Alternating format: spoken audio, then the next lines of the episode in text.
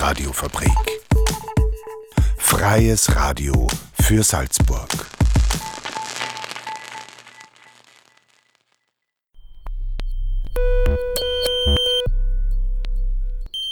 Unerhört. Das Magazin. Offen und vielschichtig. radiofabrik.at slash unerhört. Willkommen zurück aus der Weihnachtspause und herzlich willkommen zur ersten Ausgabe im neuen Jahr mit Unerhört, dem Magazin offen und vielschichtig, zu dem euch Daniel Bergerweis begrüßt. Heute haben wir diese Themen für euch vorbereitet. Second-Hand-Laden als soziales Projekt, wir schauen uns an, wie dort Menschen beim beruflichen Wiedereinstieg geholfen wird. Und Einblicke in die freiwillige Feuerwehr, warum die Nachwuchsförderung hier eine wichtige Rolle spielt und wie sieht es eigentlich mit der Frauenquote aus. Auf all diese Fragen gibt es Antworten. Zuvor aber aktuelle Meldungen aus Stadt und Land. Hier sind die unerhört Infos von Veronika Aschenbrenner-Sesola. Unerhört. Infos. Mehr Geld für Pflegekräfte. In Salzburg erhalten 2023 Pflegekräfte und Mitarbeiter und Mitarbeiterinnen in Sozialbetreuungsberufen einen Zuschuss zu ihrem Gehalt. Vollzeitbeschäftigte erhalten 131,67 Euro pro Monat. Für Teilzeitbeschäftigte gilt der anteilige Betrag. Der Beschluss wird demnächst in städtischen Gremien behandelt und im Gemeinderat rückwirkend ab dem 1. Januar beschlossen. Der Bund stellt hierfür insgesamt 285 Millionen Euro zur Verfügung. Investitionen in Salzburger Sport. Der Sport in Salzburg erhält im Jahr 2023 2 Millionen Euro mehr als im Jahr 2022. Landesrat Stefan Schnöll betont, dass Sport ein wesentliches Bedürfnis der Bürger und Bürgerinnen ist und zu einem gesunden Lebensstil und hoher Lebensqualität beiträgt. Auf die Sanierung von Sportstätten wird ein besonderer Fokus gelegt. Weitere Schwerpunkte sind die Förderung des Spitzen- und internationalen Sports. Im letzten Jahr unterstützt das Land 37 Projekte von Sportstätten. Monat der Vielfalt. Das Team Vielfalt der Stadt Salzburg feiert seit zehn Jahren den Monat der Vielfalt und präsentiert zwischen 19. Jänner und 25. Februar eine Reihe von Veranstaltungen, die die Vielfalt der Stadt Salzburg zeigen und das Potenzial, das in ihr steckt. Es gibt Lesungen, Workshops, Kinofilme und Kabarettabende. Diese werden gestaltet von Frauen, Menschen mit Behinderungen, Jugendlichen und Menschen mit Migrationshintergrund.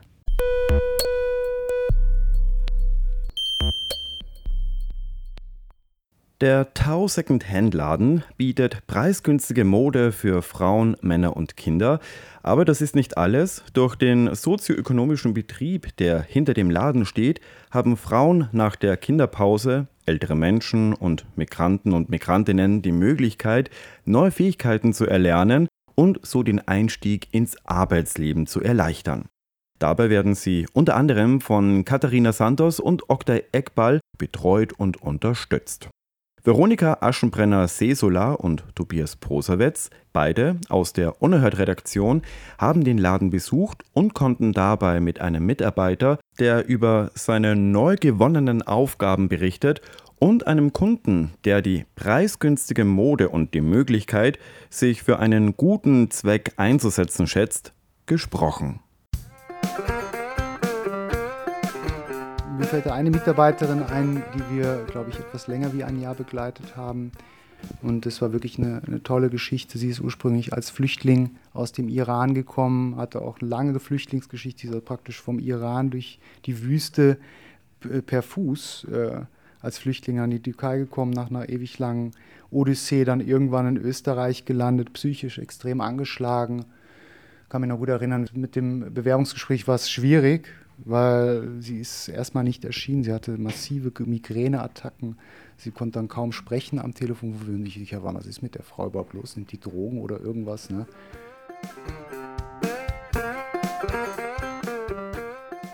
Wir haben uns mit Katharina Santosch und Okte Eckball, der Geschäftsführung von Tau Secondhand Shop in Lehen, getroffen. Aber was ist eigentlich Tau? Tau ist ein sozialökonomischer Betrieb, der Menschen, die arbeitslos sind, ein ganzes Jahr lang beim Wiedereinstieg in die Berufswelt unterstützt. Manchmal stehen Traumata im Hintergrund, die einen Einstieg erschweren. Diese persönlichen Schicksalsschläge liegen meist bei der ersten Begegnung noch im Unklaren. Hierzu berichtet uns Oktay von einer früheren Mitarbeiterin. Naja, dann ist es dann doch zum äh, Vorstellungsgespräch dann gekommen und dann haben wir schon gemerkt, da gibt es massiven Bedarf. Frau braucht Unterstützung und es hat sehr mit Hindernissen angefangen, Deutschkenntnisse ganz schlecht und sie war teilweise total blockiert, egal was man ihr probiert hat zu erklären. Nur dann ab einem gewissen Zeitpunkt ist der Knoten aufgegangen und dann ist, hat sich das super entwickelt. Die Frau hat Initiative gezeigt hier. Sie war nachher eine mit der besten Kassakräften und äh, hat Ideen eingebracht. Und ja, es war dann auch sehr schön. Dann nachher in der Be Bewerbungsphase hat sie sich dann bei so einem österreichischen Salzburger Traditionsunternehmen beworben und ist dann dort untergekommen und arbeitet immer noch dort. Wir sind heute beim Tao Motorcircle in Lehen. Uh, uns gegenüber sitzen Katharina Santusch und Okte Eckball. Gleich zu Beginn vielleicht, uh, in welchen Lebenssituationen sind die Personen, die zu Tao kommen?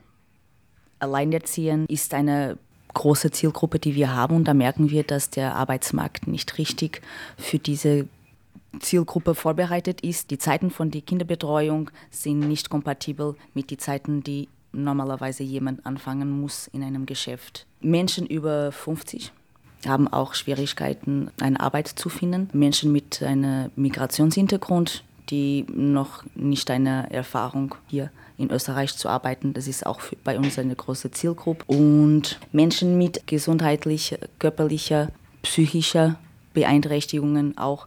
Welche Bereiche sind das dann, die diese Personen dann erwarten? Ja, Gastronomie, Schmankerl, alles was mit dem zu tun hat.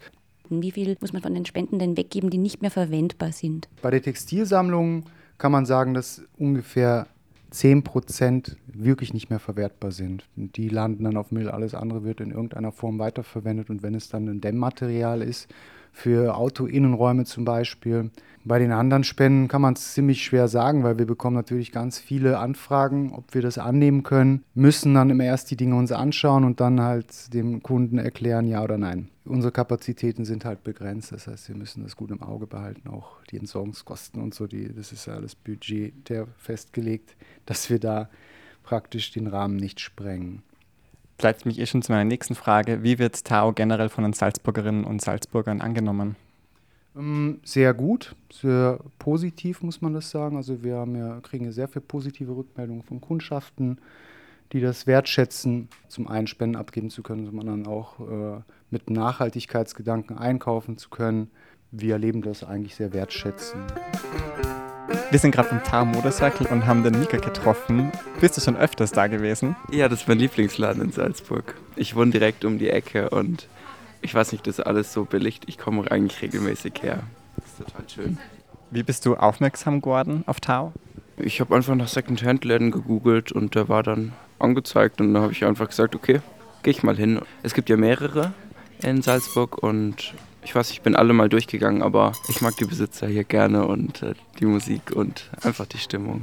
Nach was suchst du, wann du in den Laden gehst oder lässt du dich einfach überraschen? Momentan suche ich nach einem Pulli. Ich war nämlich letzte Woche im Club und da wurde meine Jacke und mein Pulli geklaut. Ähm, deswegen schaue ich gerade danach. Aber sonst eigentlich nach allem. Einfach was mir gefällt, was gemütlich ist. Gibt es ein Stück, das dir besonders in Erinnerung geblieben ist, was du da mal gekauft hast? Ich habe so einen ganz langen Trenchcoat, der, ich weiß nicht, 10 Euro gekostet hat. Das war total cool. Das ist mein Lieblingsstück, ja. Du hast eh schon ein bisschen die Atmosphäre beschrieben. Was ist so, was dir da am meisten gefällt? Ich denke, die Bücherecke hier. Also ich liebe Lesen und die Bücher sind saubillig und man kann sich einfach hinsetzen und da gibt es richtig gemütliche Sessel. Und sonst einfach ich weiß nicht, wie man es genau beschreibt, einfach so diese Second-Hand-Shop-Atmosphäre, aber ohne das ganze überteuerte, schrägstrich stinkige, sondern es ist einfach alles Gute an der Second-Hand-Laden. Jetzt würde ich gerne so einen Faktencheck machen. Wie sieht es denn mit Motten in der Kleidung aus? Das mal schnell reagieren, wenn wir sowas sehen. Also da sind wir ganz gut vorbereitet und arbeiten rechtzeitig dann auch dagegen, dass das hier kein Thema ist. Ne? Kommen wir zur nächsten Faktencheck-Frage. Viele Leute kommen denn hierher? Ungefähr die Hälfte wahrscheinlich schon in erster Linie aus finanziellen Gründen. Dann gibt es Schnäppchenjäger. Dann gibt es auch viele Leute, die natürlich aus dem Nachhaltigkeitsaspekt bei uns kaufen. Also wirklich diese Leute, die nur Secondhand kaufen. Aus Prinzip gibt es auch. Gibt es in München und in Wien Events im Second Handmodebereich. Ist so etwas geplant? Wir haben bis vor Corona eine Versteigerung jeden zweiten Monat gehabt und es ist für uns und hier für Lehn ein Riesenevent. Kunst, Klimbim, Kuriositäten, alles Mögliche. Derzeit ist es so, dass wir diese besonderen Objekte, die normalerweise für die Versteigerung in Frage kommen, in unserem Exklusivschaufenster, so nennen wir das, verkaufen. Gibt es Vorurteile gegenüber eurer Arbeit, die wir noch nicht besprochen haben? Und gibt es vielleicht auch die Verurteile, die Leute, die bei uns arbeiten, unsere Mitarbeiter und Mitarbeiterinnen, die Verurteile, die sie bei uns landen, weil sie nicht arbeiten möchten, was auch nicht stimmt. Es gibt Menschen, die wirklich extrem viele Hindernisse aufgrund unterschiedlicher Faktoren haben und können dann keinen Fuß fassen am ersten Arbeitsmarkt. Und wir sind hier, um sie zu unterstützen und merken jedes Mal, dass diese Leute sehr motiviert sind und brauchen einfach nur ein Sprungbrett in dem ersten Arbeitsmarkt und brauchen genau die Zeit oder vielleicht noch länger, um diesen Fuß zu fassen. Fragen wir doch mal gleich mal nach bei Mitarbeiter Dani. Er ist seit über einem halben Jahr bei Tau Secondhand Shop. Ja, bei mir war es eine gesundheitliche Angelegenheit. Eigentlich bin ich ja Schlosser. Und ja, dann habe ich es mit den Bandscheiben gehabt und gleich danach noch mit dem E-Schießen. Ich habe drei Monate fast nicht einmal gehen können. Und das hat dann halt einmal eine Zeit gedauert, bis man sich wieder erholt hat. Und durch das hat mir das AMS dann nachher ja, als Langzeitarbeitslosen angesehen und hat mich dann da reingebracht. Aber bin ich eigentlich eh ziemlich zufrieden darin. Das ist eigentlich ganz lustig weil man nie weiß, was man in die Finger kriegt. Es kann passieren, dass da Sachen hereinkommen, die was Jahrhunderte alt sind. Da vorne haben wir zum Beispiel eine Truhe die ist 300 Jahre alt. Oder genau das Gegenteil dazu. Es kommen zum Beispiel nagelneue Schuhe rein, Adidas, ist hin und her. Mir untersteht die Möbelabteilung. Ich bin einer der wenigen, die was noch heben können, was nicht so viele Probleme mit dem Kreuz und alles haben. Nein, ich würde schon gerne wieder in einen, einen, Beruf einsteigen, wo ich wieder mit Metall und so, sowas zum da habe. Mache ich gern, kann ich gut. Sagt Dani, ein Mitarbeiter bei Tau. Tobias Posowetz und Veronika Aschenbrenner-Sesola haben berichtet. Um also wieder Fuß im Arbeitsmarkt fassen zu können, braucht es manchmal Unterstützung. Dies ist sowohl bei Tau möglich als auch beim Caritas-Laden Carla und bei der Wabe. Wer also Möbel oder Kleidung spenden möchte, kann dies in allen drei Einrichtungen tun. Und wer etwas Neues Gebrauchtes für seine eigenen vier Wände oder zum Anziehen benötigt, ist dort genauso richtig. Ja, und Infos zum Tau Modezirkel findet ihr auch auf radiofabrik.at, Stichwort unerhört. Bevor wir mit unserem nächsten Thema weitermachen, eine musikalische Unterbrechung und die kommt von Lillian Francis mit See Straight.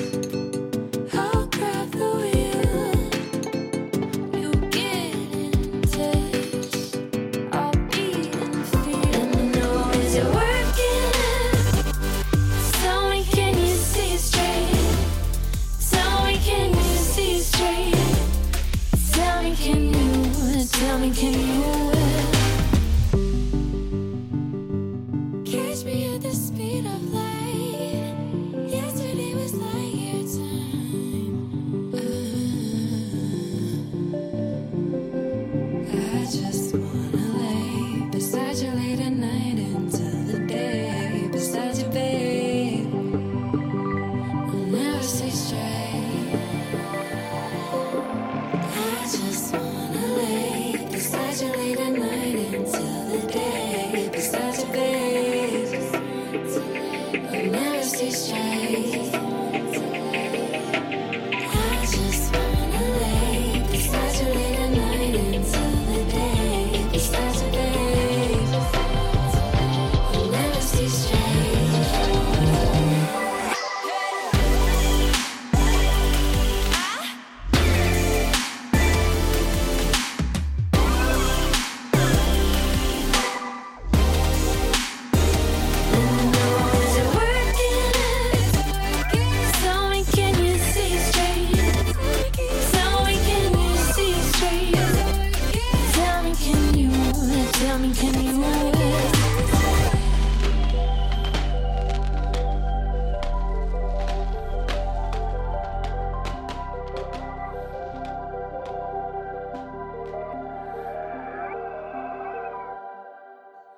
Unerhört.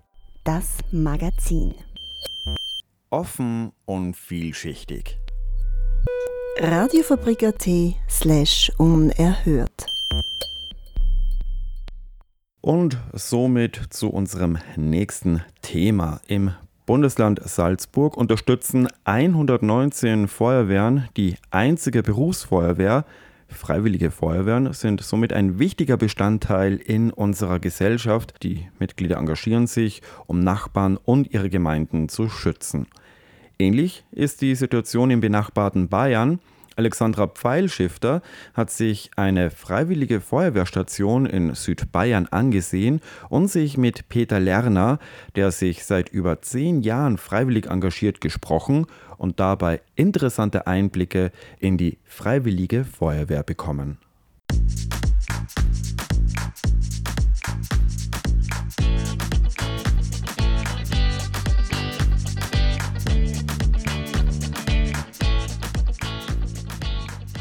In Österreich gibt es sechs Berufsfeuerwehren, 312 Betriebs- und 4490 Freiwillige Feuerwehren.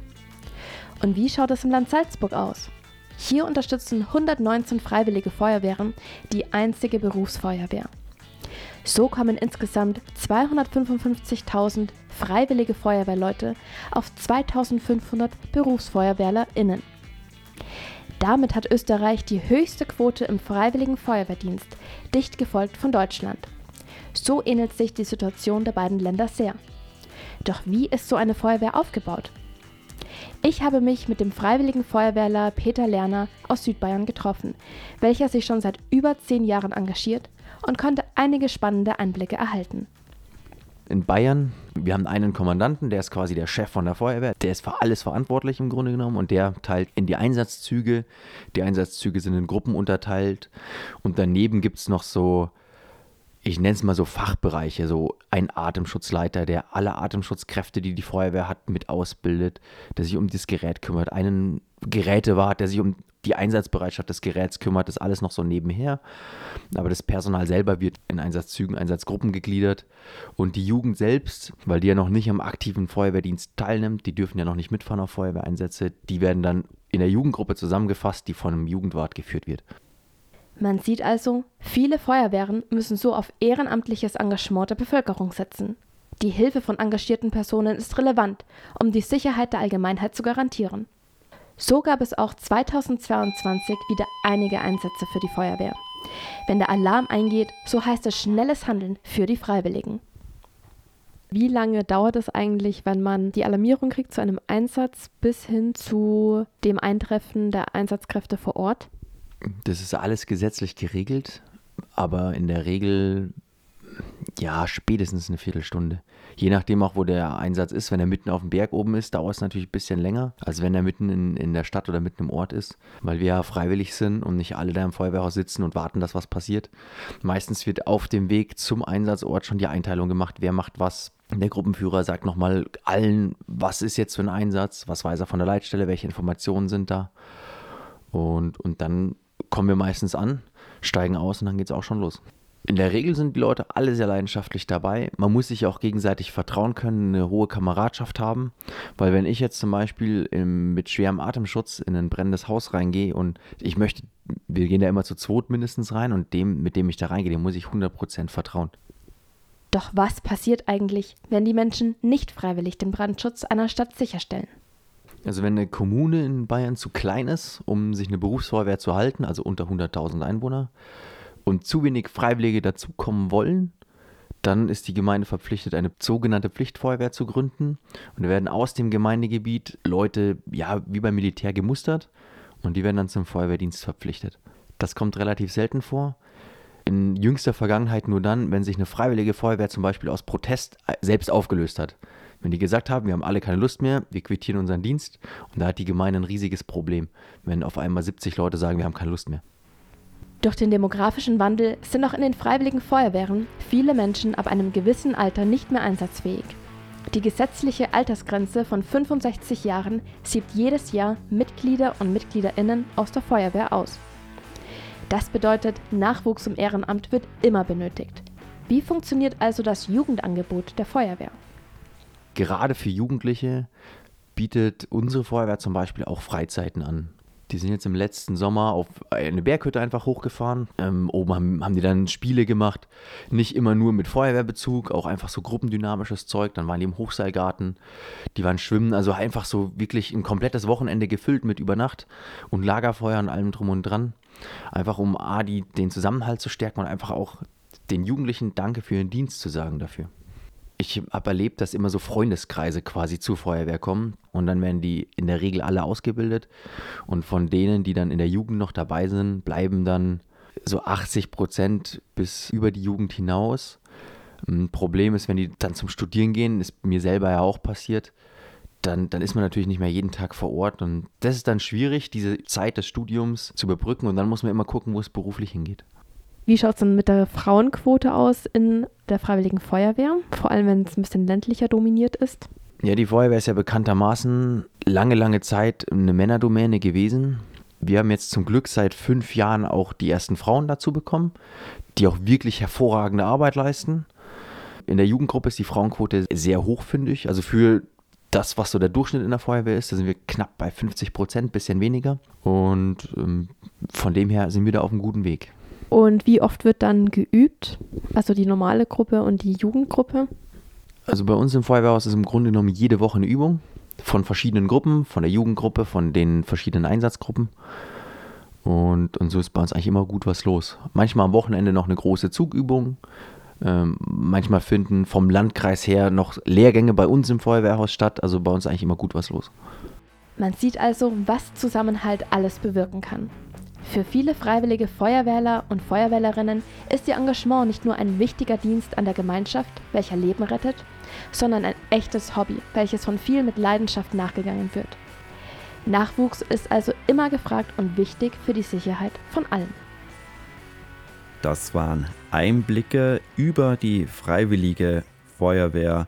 Alexandra Pfeilschifter hat berichtet. Und das war es auch schon wieder für die erste Ausgabe vom Magazin Unerhört, offen und vielschichtig im neuen Jahr für heute. Die Wiederholung gibt es bereits morgen um 7.30 Uhr sowie um 12.30 Uhr im Programm der Radiofabrik und jederzeit zum Nachhören auf radiofabrik.at slash unerhört. Daniel Bergerweis verabschiedet sich am Mikrofon und das gesamte Unerhört-Team freut sich auf ein Wiederhören am 26. Jänner, wie gewohnt ab 17.30 Uhr.